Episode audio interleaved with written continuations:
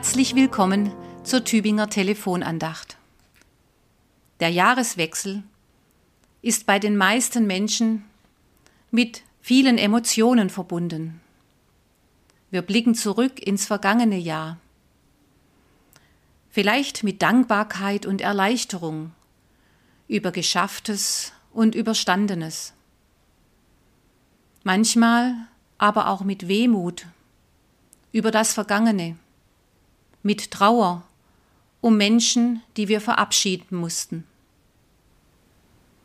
Und wenn wir voraus ins neue Jahr blicken, fragen wir uns, wie es wohl werden wird, was wird kommen, wie wird es uns ergehen, ganz persönlich, aber auch, was wird weltweit geschehen. Unsicherheit, Sorgen und Ängste ganz unterschiedlicher Art beschäftigen uns. Und wir wissen, wir haben ja so vieles nicht in der Hand. Und wir fühlen uns ein Stück weit ausgeliefert.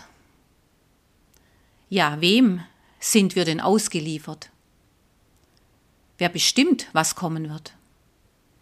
Das Schicksal, der Zufall, die Sterne, die Mächtigen der Welt, die Entscheidungen mit weitreichenden Folgen treffen?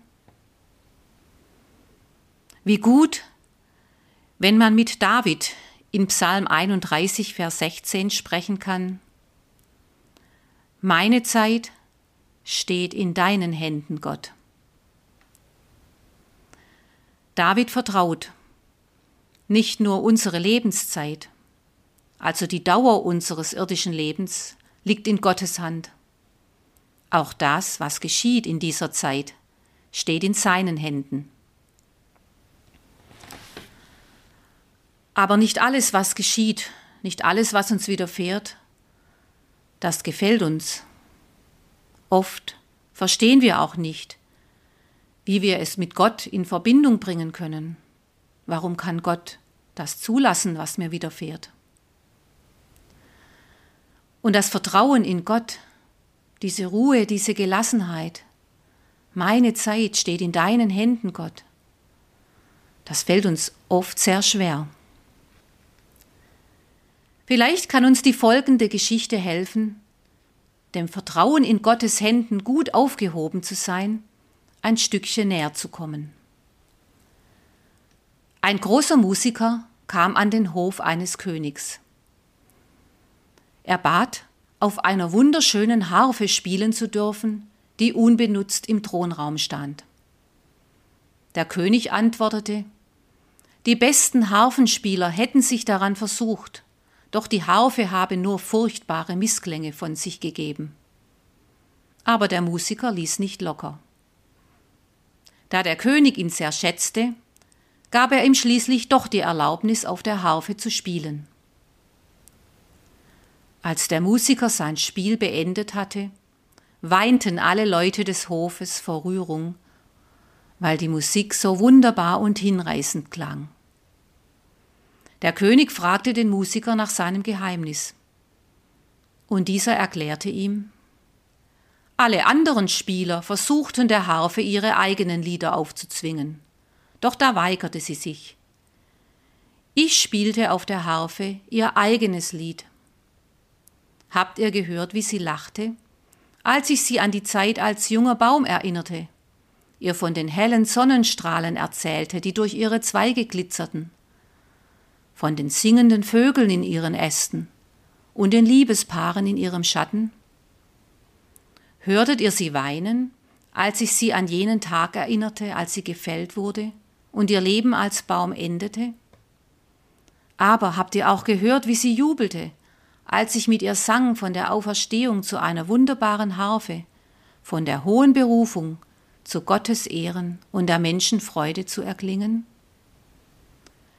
Nur einer konnte die Harfe zum Klingen bringen, der, der sie kannte und der in ihr sah, die sie war.